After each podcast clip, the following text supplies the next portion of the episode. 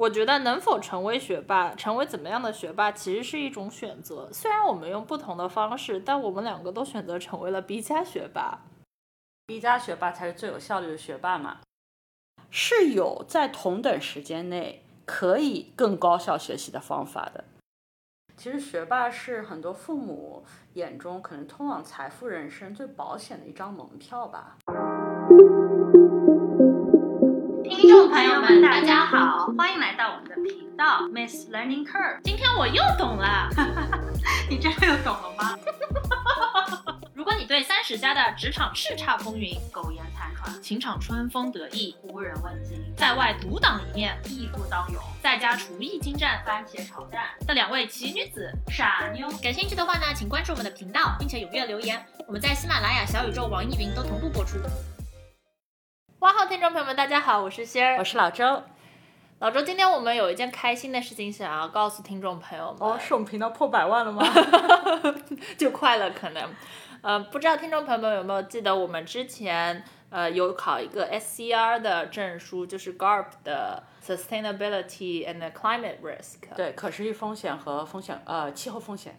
对对对，然后考试结果出来了，我们两个都 pass 了。哦，恭喜！哎，这个考试我不知道，先你觉得有对你来说有什么，就是带来什么样的不同？但我在职场上，我觉得就是才考出来了一个一个月左右，但我觉得非常给力，可以说是。真的吗？首先就是我们就是最近还是在非常积极的跟客户有 proposal，就说啊，我们公司可以如何帮助你解决一些就是气候风险上的一些问题嘛。然后每次这种 proposal 的时候，就首先我现在就是得到了就是我们公司的老板的重视，就说啊，我可以去参加这些跟大家的一个 proposal 的活动。其次就是在在这些 proposal 当中，他会希望大家可以描述一下你在这方面的一个。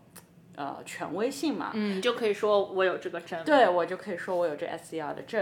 然后最后，我其实觉得最重要的一点是，其实我是觉得说，自从考完了这个证之后，或者说阅读了这么多资料之后，让我对这个 topic 现在就非常的有自信。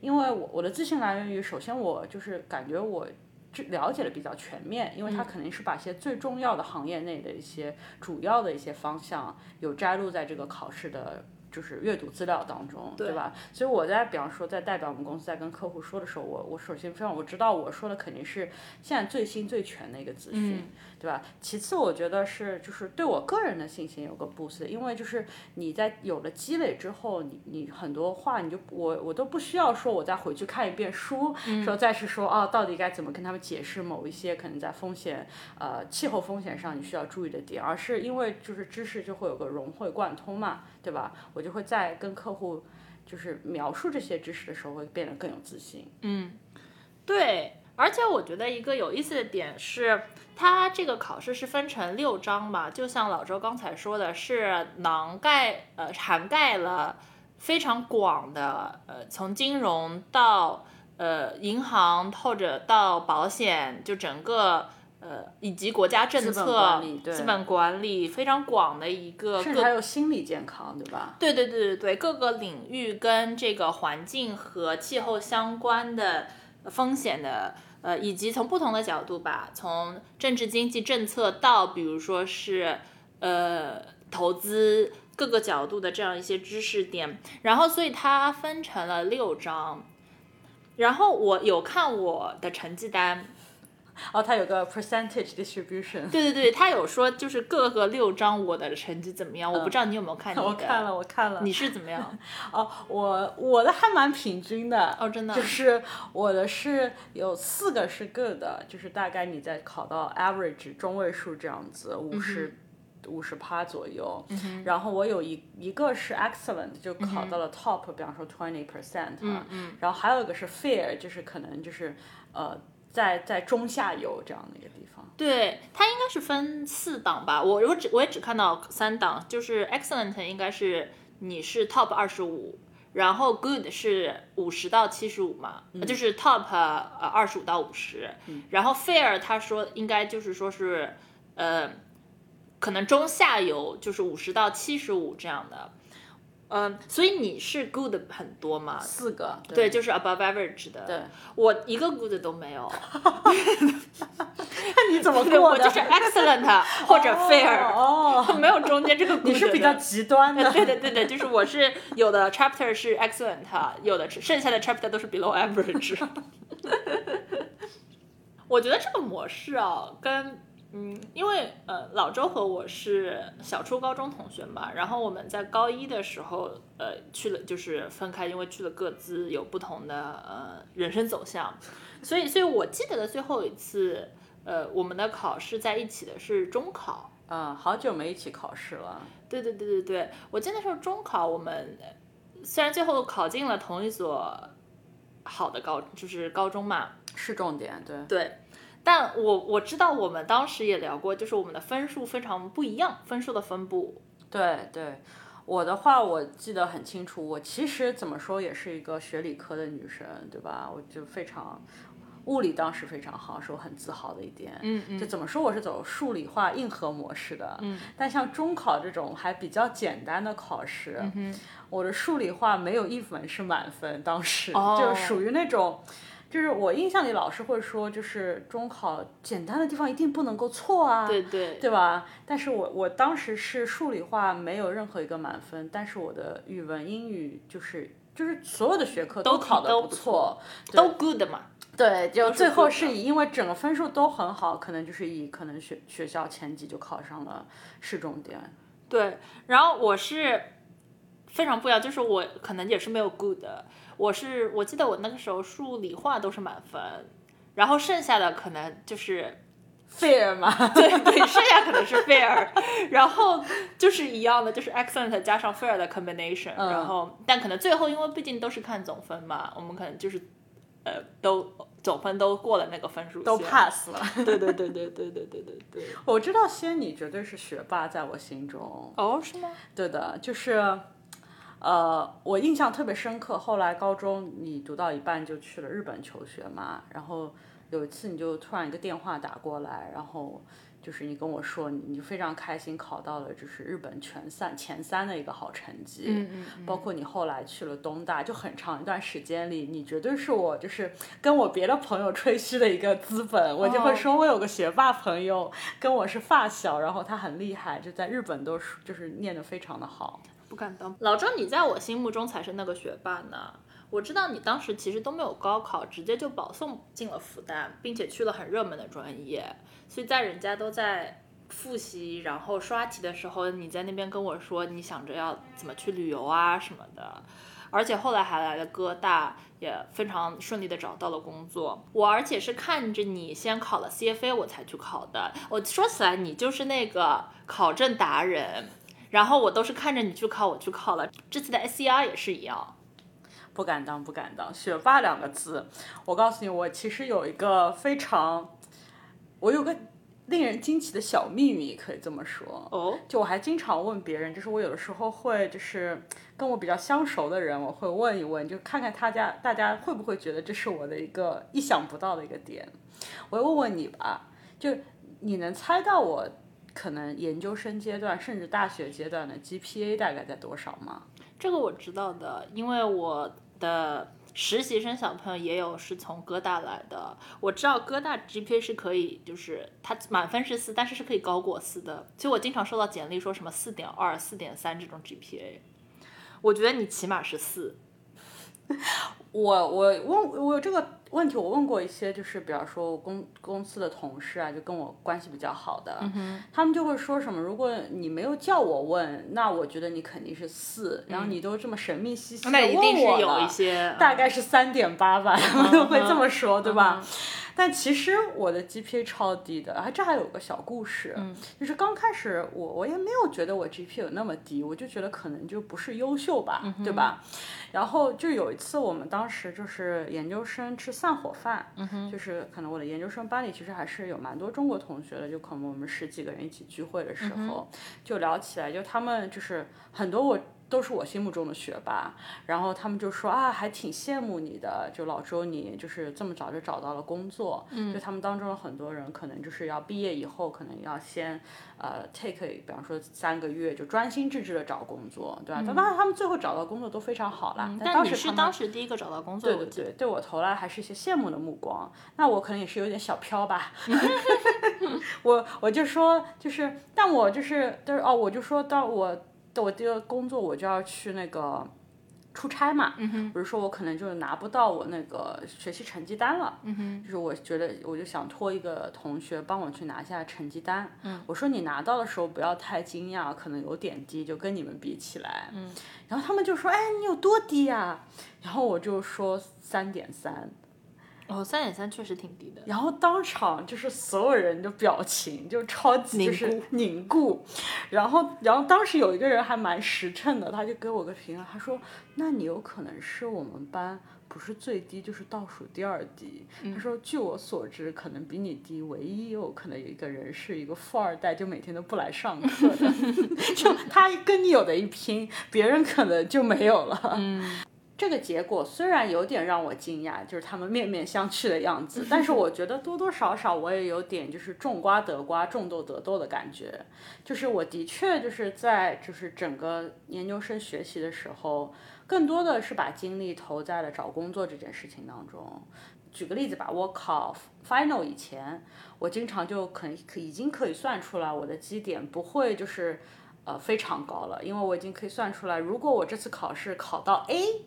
嗯，或者甚至 A 加，我可能可以把我整个分数可以调到 B 加左右。啊，因为它是你平时作业每周作业也要算进总分的。对，就是而且作业是以一个就是 distribution 的方式，就是你看你在班级的排布嘛。嗯然后在美国这里传作业的方式就是每次就是大家可以就是有一沓作业，大家就在上课的时候大家就从当中嗯所以你抽嘛。大致知道你作业的分数怎么样。对对对，非常明显的，我我都不用看姓名，我只要看到有一个不是满分的作业，大概率就是我的。所以我有很多时候我都是靠可能最后的一个 final 考的不错，才把我整个拉到 B 加。然后我还有就是我在找工作的时候也有阅读一些书籍，就比方说，哎。就是你怎么写你的简历嘛，然后我看到的 tips 是说，就是如果说你的 GPA，比方说 especially 没有超过三点五甚至三点八，就甚至不用写了。嗯，所以我找工作的，我虽然找得快工作，但我的工作就是我都在找工作的时候，简历根本都也没有提及我的 GPA。嗯哼对，我觉得，而且很多研究生的项目其实是，呃，为了找工作的一个事先准备嘛。然后 GPA 也是一个为找工作的一环，所以我但是我觉得结果就是很好啊，因为可能有有的有的专业你提高 GPA 就是为了在找工作简历的时候有一个更好的一个 presentation。感觉是个很划算的事情，所以我感觉我得了一个便宜学霸的名号。如果硬要说我是学霸的话，我觉得我可能就是 B 加学霸吧。我觉得你是省下了做作业的时间，然后去找工作了。那我其实也有相似的 episode 的，我其实挂科很多。哦，真的吗？对对对，我我其实挂科很多。我们学校的计算方法是挂科的话，它是不算进最终 GPA 的。如果你满足了它需要的最少的数目，比如说我已经呃有了十门课的成绩的话，那我第十一门课如果我挂科，它是不计入 GPA 的。所以我那时候就会选我想选的课，然后，但有的时候可能选完了以后发觉，哦，这门课其实我不喜欢，就是，呃，理想是丰满的，现实是骨感的，然后可能一学期就不去上课，或者是潦潦草草的上一上。在最后考试之前呢，有的课呢是觉得最后考试之前可以临时抱佛脚一下，有的课就是实在临时抱佛脚不了。我记得那个时候有电路学什么的，我觉得是一个即使通宵了，第二天我也考不出来的事，我就第二天干脆试都不去考了。其实其实我挂科还挺多的，但是挂科最后成绩并不算进 GPA 嘛，就没有真的反映出来。这么说来，那你是不是也是个 B 加学霸呀？对的，我觉得我就是一个很翘脚的 B 加学霸。其实我觉得，像我们也交流过，就是包括在考这次 SER 的时候有交流过学习方法嘛。包括我们刚才聊到，我们俩学习方法非常的不同。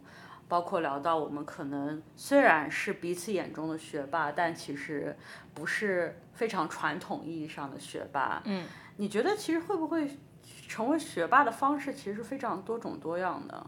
我觉得能否成为学霸，成为怎么样的学霸，其实是一种选择。虽然我们用不同的方式，但我们两个都选择成为了 B 加学霸。因为 B 加学霸才是最有效率的学霸嘛。对呀、说了这么走心，我觉得我们这集真是老凡尔赛了。对，我觉得不如还是聊一些更实际的东西。就我们刚刚说，就是如何成为学霸是种选择嘛。那到底选择什么样的学习方式最有可能成为学霸呢？方法论。对，我知道，就比方说有这么几种，可能是大家读书的时候见不不，要么是你自己这么用，要么见到你同学用的最多的。不如让你猜一下，你觉得最多的用的方学习方法有哪些？我知道的，我知道的，是记笔记。哦，记笔记是有有是吧 one of top three，因为因为我我觉得有的时候，我不知道你有没有这样的观察，就是班上笔记记得最好的同同学是最有人缘的，因为大家会借他们的笔记抄、复印对，复印或者借他们笔记抄。但是呢，他们可能并不是说是，比如说考的最好的前十的人。有可能对，这是一种。那还有一种你绝对也看到过的，就是划重点，用那个荧光笔，各种便哦签啊，对对对荧光笔划重点。而且往往就是记笔记记得很好的人，我觉得划重点划的也很好，因为他们会有一套很 fancy 的工具，就是文具派非常好，会有那种粉红色的荧光笔、蓝色的荧光笔、黄色荧光笔，然后往往他们字也都写的非常好，非常的工整。嗯，这个也是 one of the top three。嗯，但是 top one 还没有人提到。top one 其实很 很容易猜想吧？我觉得很多人做的时候都没有意识到自己在做这件事情，就是反复阅读，就重读一遍。哦，嗯嗯嗯，就很多人就我妈就经常跟我说，这个起码要读三遍嘛，对吧？其实这个重复阅读是嗯做的越多的。其实是有一个调查研究的，有一本书叫《Make It Stick》，我就翻成中文。我看翻译的出版社很少，但是有一个翻译成就叫“认知天性，让学习成为轻而易举的事”。在那本书当中，它有就是给出一些调查研究说，虽然这三种是可能说最就是最多被学生用的一种学习方法，但他们其实称不上是最有效率的一种学习方法。嗯，就他给出理由，比方说划重点，像 take notes，对吧？记笔记，对吧？他说，虽然这个是可能是一种好的一种方式，但它其实门槛挺高的。它其实是看你是不是一个会抓重点、记笔记的人。就是还是你就是一直在抄写。对，如果你只是听写老师所有的笔记的话，因为你没有那个思考的过程，那它的效率就大打折扣。如果说你是一个会记笔记的人的话，这个是一个可能是一个中等的学习方法吧，嗯，对吧？好，第二第二个就是比方说画那个。重点就是彩色笔画重点的那个，他说呢，这个呢一样，首先你也得学习，就是其实这有个就是你你决定你得决定哪里要画重点嘛，对吧？不是每一个人划的都是一样好的，对吧？很多时候我们会发现，哦，刚开始很好，买了四支荧光笔，对吧？最后发现整本书划下来都是重点，反而也不知道去哪里了，对吧？这是其一，其二是它这个只适于某种学科，就是比方说像历史啊、语文啊、英语啊这种，可能说不需要你去推理的那些学科的话，它可能就比较适合。但是如果是一个你需要自己有逻辑做推算的这些呢学科呢，其实划重点的效率就大打折扣。对，对，然后最后要书归正传，就讲起那个就反复阅读。反复阅读呢，这个说法呢，就是当每个人都会去做，对吧？但是它其实它最大的缺点就是它很耗时，嗯，所以呢是有在同等时间内可以更高效学习的方法的。哦，那这个我很想知道啊。对，有两个方法，就一个呢，它叫 active recall，我觉得翻成中文呢，可能就是一种反思和记忆的一个提取。嗯哼，就最常见的一个例子，可能就是题海战术，你做 practice test，嗯嗯，对吧？这可能或者是模拟考，这个就是一个最容易的一个 active recall 的一个例子。就它书里它其实是给了一些就是研究啊，就是说为什么怎如何证明 active recall 或者是反思提取，它是一个更有效的学习方法。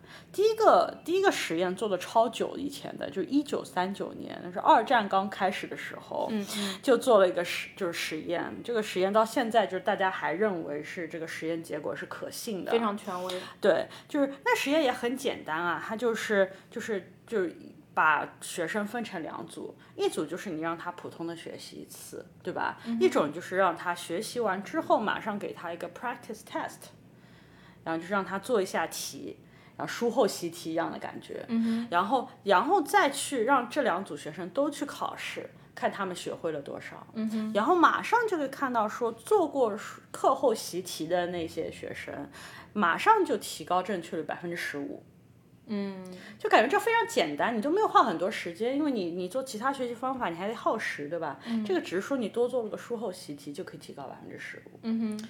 但这个实验毕竟太之前了嘛，所以其实还有最近有更新的实验也在测试这方面的事情。就比方说，二零一零年就有个实验，它就是更细分了一些。他就说，那会不会学科当中，因为我刚才跟你说的，有些学科它可能更注重的是你要记住一个事实，对吧？嗯。有些学科可能说你是记住一个概念之后，你要有举一反三推理的能力的。他说会不会就是可能。就是提取反思这种只适合于一种学习，而不适合于另外一种呢，嗯对吧？他也做了这个实验，他就是把大家分成，如果说这个是一个只需要记忆的学科，如果你是有做有做 practice test，有做课后习题和没有做课后习题，这样一看的话。就是起码也要 on average 增长，比方说百分之十到百分之三十提升。就无论学科的重点是什么，这个方法它都看到了提升。对对，就是 same result 也在那个需要推导的学科看到一样，就是可能最高甚至可以提高百分之三十的正确率。嗯哼，就只要做课后习题这件事情。嗯。然后还有一个，我觉得可能是最有趣的一个研究，嗯，它就是它它它分三部分，首先就是，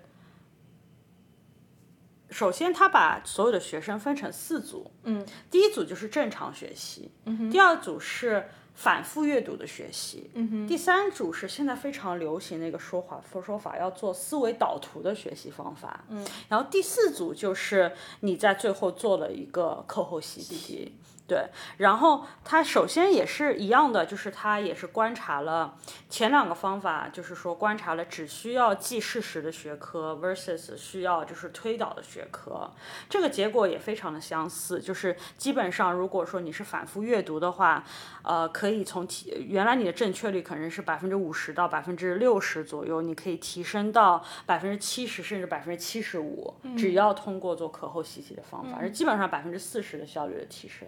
对吧？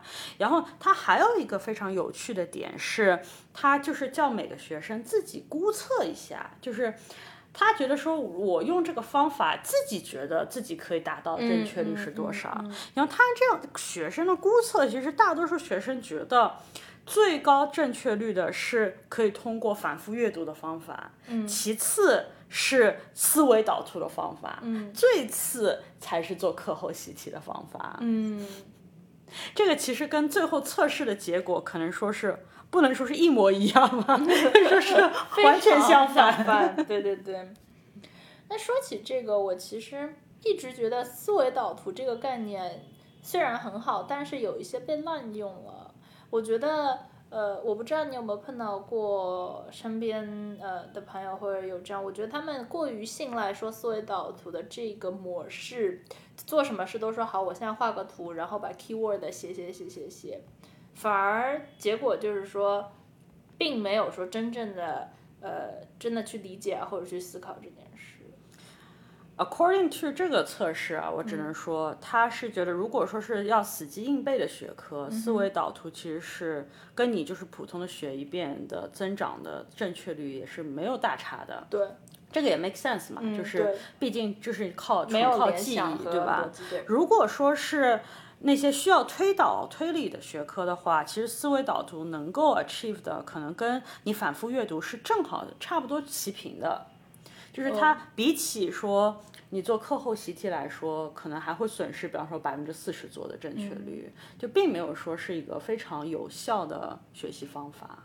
所以一个是反复阅读，一个是思维导图，一个是课后习题，第四个是什么？就正常学习。正常学习就是哦，那个就是 benchmark。对对对对对对对。所以结论就是，大家都要做课后习题哦。对对对，其实不止不不光光是课后习题，就书中还举了一个例子，我觉得也蛮蛮有意思的，就是他有说，就是 active record 就反思提取，它的魔力非常大，就好像是你的大脑自己会帮你完成学习这个过程。怎么说？他举了个例子，就是他说《纽约客》有个作者曾经写了一篇文章，他就是这篇文章叫 Writer's Block，就说就是作家经常会有一种状态，就是你觉得自己没有灵感，嗯，枯竭了。对，然后就写不出来东西那种感觉。他说这种时候最好的一个方法就是你千万不要等。你就是你知道你可能会写一篇很烂的草稿来，就不管怎么样，先把那篇烂草稿写下来。因为大脑有种神奇的功能，就是你写完之后，你去做别的事情，它大脑没有停止，它会在无意当间当中就会帮你去填补或重新想起哪些词你是可以用的。嗯，就所谓的灵感，是你如果一旦写下来了之后，才会开启你那个灵感的源泉，才会开始不断的越来越提升。对对。那这就讲起来，到底有哪些是就是反思和就是提取经常我们用的方法呢？我觉得就是做习题肯定是一种方法嘛，但我必须要承认先，我这个人是蛮讨厌做习题的。嗯，就是我知道很多考试前都会有模拟测试嘛，我是能少做一套是一套那种人，因为我就觉得说，哎呀，还要浪费两个小时去做那个习题，真的就是非常的讨厌，你知道？而且我觉得有的时候对答案的时候，会对我非常有着心态，我会心态崩掉。那会啊，又错了。对的，对的，对的，对的。所以我就是还蛮讨厌做习题的，但是。有有幸的是，就是我去查了，就是到底哪些是反思和提取的方法。就是做习题是一种，但不是唯一的一种。除了它以外，还有别的方式。对的，对的，对的。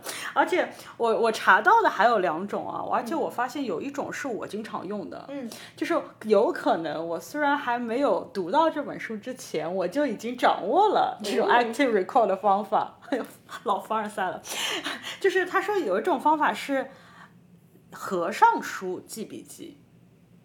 啊，这个跟记笔记有什么区别呢？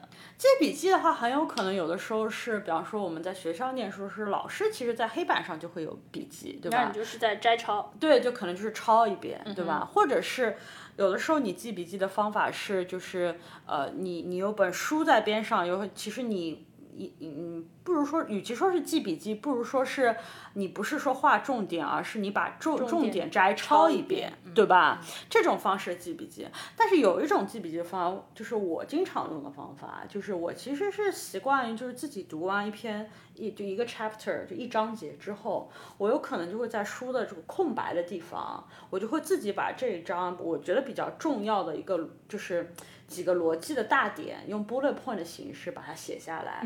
我就觉得说，哎，这章可能主要说的一个中心思想是这个，然后它有三个三个呃有理由来 support 它，对吧？然后我就把这些理由 sup 就写出来。然后如果它是一个递进的话，我就说就是呃就是在这三个理由之后，更重要的一点，比方说是什么，就会自己把这个逻辑给就是呃整个一个笔记给记下来。就这是一种，其实也是一种反思和提取的一种方法。嗯，但我知道你也是不用这种方法的，但我看看你有没有机会踩中那个 反思与提取。我知道有一种反思与提取很好的方法，就是其实是你可以自己提问题，就是、呃，就是与其说是你做习题吧。有些人的学习更好的一种有效学习方法，就是他会，比方说上完一门课之后，回家就是就是给自己提出，比方说五十个问题，就这五十个问题，他就觉得说，如果我掌握了，我就读懂了这本书，就这也是一个很好的学习方法。哦，我觉得有点像，可能这就是我在无意当中用的一个方法。我觉得如果你一定要让我我说我在用什么学习方法的话，我每次都会提一个问题，就是所以考点是什么？就是这一章 chapter 结束以后，如果要出在考卷里的话，考点是什么，我会去想出考题的人他他到底想要问什么。对的，对的，就是我们在复习 SCR 的时候，你经常读到崩溃了，你就会问我打电话，突然问我说。我刚才读完二十章到二十四章，你觉得有考点吗？太散了。他就在说过去的五年到十年里，各个政府做了哪些事，各个组织做了哪些事，从 NGO 到政府组织，我觉得没有考点。你一问我还一愣，因为我想说，我也没这么想啊。哦，我都没有意识到你其实是不这么想的。这是一个我的一个非常自然的想法，因为我一直觉得考试其实是。自己跟出题者的一个交流哦，我做题的时候甚至真的是这么觉得，就像读书一样，就比如说你读一本什么书，对吧？你其实是在跟作者通过文字在交流。我觉得考试一样嘛，就是他到底想考什么，他想要我回答什么，我只要回答对了不就得了吗？哎，我不会这么想，我从来都不会想到出题者这么一个人，我感觉就是我跟这个。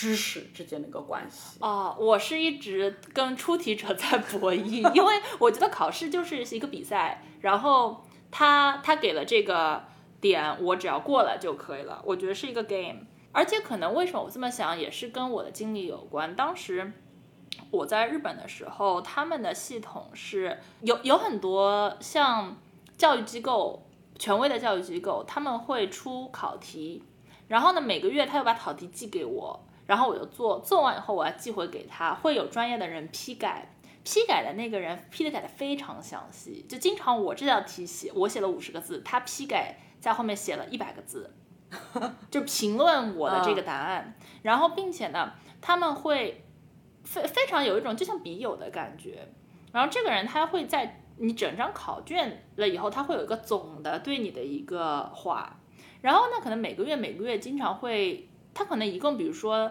呃，批改考卷的人可能一共，比如说三五个或者怎么样，所以时间长了以后，就有一种他也认识我了，我也认识他了的感觉。虽然没有见过面，我印象挺深的一次是他有一次写了一个，呃，意思就是说，杏儿，我通过你的这个回答，我觉得你是一个心中很纤细的人，就，然后，呃，然后会说你会知道。因为批批卷的人，呃，他们可能是一起出了这个考题嘛，你会知道 exactly 我们想要问的点和或或者说考的东西是什么，觉得这是一个我跟你很好的交流。我觉得也可能因为这个原因，所以我其实一直有这个感觉，是我考试就是跟一个出题者的交流，他扔了一个球给我，我把这个球扔回给他。所以对于我来说，很重要的是，这个课本可能写了五十页。那他怎么能够化成这个考题？然后到底出题者想问的考点是什么？我只要把那些都掌握的话，那考试就没有什么问题了。我觉得这还蛮神奇的。我觉得无意中，或者甚至可能是有意的，他在引导你去思考，说考点可能是什么。对，但这不是唯一的方法。我跟你说，就是想要高效学习。那本书里提到还有一种方法。嗯。它叫间接学习 （space repetition），嗯哼，就是你想吧，就是其实这个我们经常也常用吧。我感觉就是一种你过两天再把这本书拿出来再复习一下的感觉，对吧？但这个其实它背后是有个理论支持的，就是我我想很多听众也有可能也听到过有一个说法，就叫那个遗忘曲线。OK，就是遗忘曲线它是长什么样子呢？它是那个呃 x 轴可能是天数。然后 Y 轴就是你记得的东西的一个 percentage，嗯，就这么说吧，它可能就是你一般来说你学一个东西二十分钟之后，你大概忘掉了百分之四十，嗯嗯，一个小时之后你可能百分之五十五都忘记掉了。对，但这个速度不是一个线性的。对对对，像一天之后百分之七十，然后一个月以后百分之八十你都不记得了，嗯嗯，对吧？基本上它的形状就有些像我们小时候学到过一个指数函数，但它是那个。就是底下那个常数 a 小于一的那种指数函数，就是一种 decay 的那种感觉，对吧？然后，但呢，它它这个遗忘曲线呢，还有一个好处，就在于其实人的记忆分成短期记忆和长期记忆嘛，对吧？如果说你打破这个曲线，也就是说你本来它就是照正常那个曲线那样子，就是慢慢遗忘的，但是如果你在当中复习了一下。它这个曲线是会平移的，它会向上平移。哦，也就是说，你只要每一次打破，你就可以轻轻松松的让你就是记到的比例变高，嗯，因为它都向上平移嘛。你说你打破的次数越多的话，它其实就是向上平移的幅度就越大，最后你就可以把一个短期的记忆变成一个长期的记忆，就说不会遗忘了。所以就是要选择在对的时候去复习嘛。对，其实它是有个说法的，就是说更巧妙一点的间隔，其实是你希望间隔的时间越来越长。嗯哼，就刚开始的时候可能是一天三天，后来就是一周一个月，你都拿出来复习一下，直到它变成了一个长期的记忆。嗯，这是最巧妙的。而且这里还有一个冷知识，就是我在就是。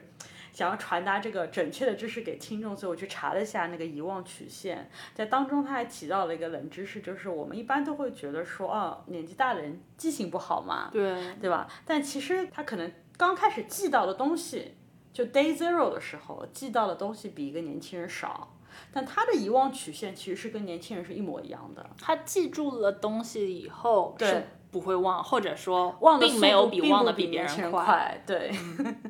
所以也就是说，即使我们变老了，这个间接学习的方法也可以接着用下去。对，而且记住的东西 还是在那儿的。对对对，然后这个也是有那个，就是有有研究，就是结果来支持的。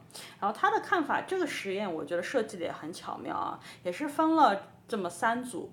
第一组就是也是对照组，就正常学习一遍。然后他学习的内容也很有趣，就是呃学就是学习就是就是。不同的语言，就比方说我们会中文、英语，但是他给我们一个希伯来语，给我们一百个词，对吧？然后如果你只看一遍，就是猜也能猜到，可能他他说 on average 人可以记住三个词，我觉得也蛮有道理的，对吧？如果你就看一遍，对吧？你能记住三个词，我觉得也不错了，对吧？可能还是蒙对的。对。然后他说呢，如果说你可以就是就是 record，就是你去反思一遍。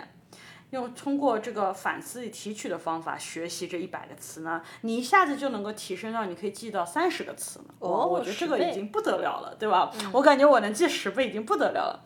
然后它这里呢有一个跟 record slightly 不一样的一个方法，它就是说呢，那我们你刚才是只反思一遍嘛，那我们反思三遍会不会有不一样的效果？嗯，但是它反思三遍的方法，它是说就是比方说你每一个词。我连续反思三遍，对吧？就看看这样的效果会怎么样。结果测试出来说毫无变化。嗯，你反思一遍也好，反思三遍也好，五遍也好，其实一样的，不用多做那个无用功。嗯那最后他做了一个有一点不一样的事情，就是说，好，我不是一个词马上反思三遍，我是。反思这个词一遍以后，过了一会儿又去反思这个词，反思三遍。你知道这一下子可以提升到多少吗？从三十、六十吗？八十？八十吗？就是，也就是说，马上我们希伯来语就要学会了。我我不知道你是怎么觉得，我看到这个实验结果是非常震惊的。嗯，因为我必须得承认啊，我觉得，哎，听起来这个间隔学习这个说法，首先非常，就是非常。就玄乎，而且就是感觉我也不会去照做，因为这太难了。对，设个闹钟说哦，三天以后我要怎么样？对吧？这个对人的自律要求太高了。但是我看到这个结果的时候，我觉得哇，还是一振奋，就觉得这是个好方法。嗯。有没有什么巧妙的方法我可以用上？是我是我当时在想的嘛。嗯。然后这个书里其实也是给了一些应用方法的。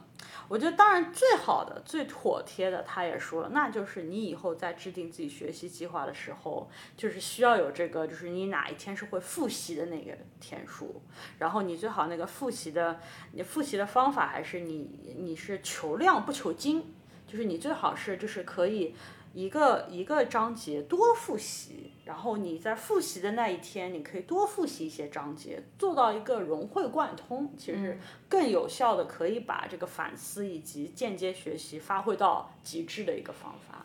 这是他提到的，但我觉得这毋庸置疑，但也很难了。我必须要承认，作为 B 加学霸的我，这个方法我感觉多半是要失败的。我觉得这个我还没有开始掌握。对，但他还说那种，我觉得其实我以后如果再要考证的话，我可能会试一试。嗯，就是我觉得像以前。读书我们都会有这种 study week、study day，就那种就一天或一周集中复习的时候嘛。对，就感觉一学期都没在读书，就那一周在读书猛呢。抱佛脚。包括这次考试前，我们也休假了一周，就在那边在重新读嘛，对吧？然后他说呢，如果在这种猛读的那一天当中，你不要就是集中，比方说八小时都在读。而是你把它分成，比方说两小时，早上读了之后，比方说去吃个午饭，然后下午再去那个读一会儿，然后喝个下午茶，然后就是晚吃呃就是读一会儿之后再吃晚饭，这样反而会更好。嗯。那当中当中当然还有一个小 trick 啦，就是你每一次回来，比方说你吃完午饭回来之之前呃之后，不要马上开始读下一章。你稍微把早上上一章，比方说你记的 active record 的那些笔记啊，或者是你记的考点啊，你再去把它回忆一下，然后再马上读下一章。这个其实就你在无意之间呢，既做到了间接学习，又做到了反思和提取，可以可以说是事半功倍。嗯，所以高效的学习方法。是要记得做课后习题，要记得把书合上做笔记，要记得问自己什么是考点，并且在集中学习的那一天呢，记得要把时间分开，要记得吃饭、买奶茶、喝咖啡，对对对，边边喝奶茶的时候，边把早上复习的再看再想一遍，对对对。我觉得这些其实不仅仅是用于学习，在生活工作上也一直用得到。比如说我刚才说的抓考点这件事。我其实觉得我每天在工作上就是在用这个。我经常跟客户会要，比如说谈一个 trade，或者说呃谈判的时候，那客户肯定是会说，先儿这三十个东西我都一定要。那这时候我觉得的重点就是说，所以这三十个里面哪个是考点？他不可能这三十个都要，他可能最后一定是要三个东西，但哪？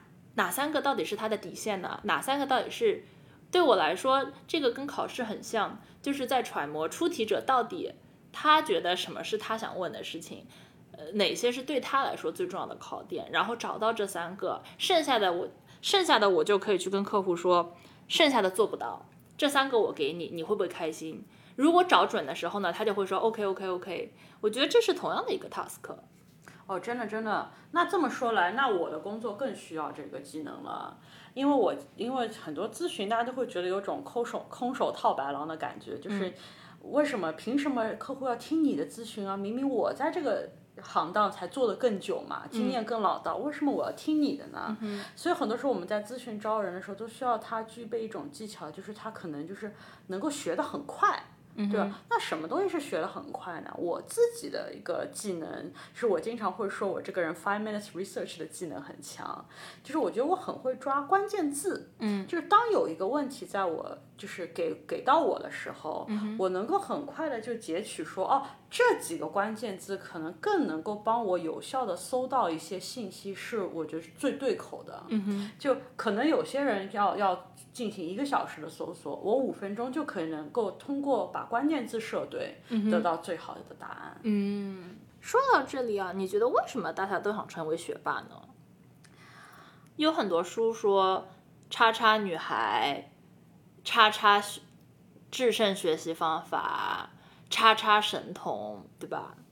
我觉得其实就是你知道这种父母望子成龙、望女成凤的一种心情。与其说是想要他们成为学霸，我觉得其实学霸是很多父母眼中可能通往财富人生最保险的一张门票吧。对，对吧？可能不能让你大富大贵，但是你可能可以成为一个白领啊，或中产啊这样的一个可以让你人生立足的这么一个境界。也就是说，我们。很多时候说是想要成为学霸，更多的是更多人是大家可能想为想成为人生赢家，对，想通过成为学霸更容易或者更有更提高自己成为人生赢家的可能。对，那这么说来的话，我觉得有什么比成为 B 加学霸更有效的成为人生赢家的方法呢？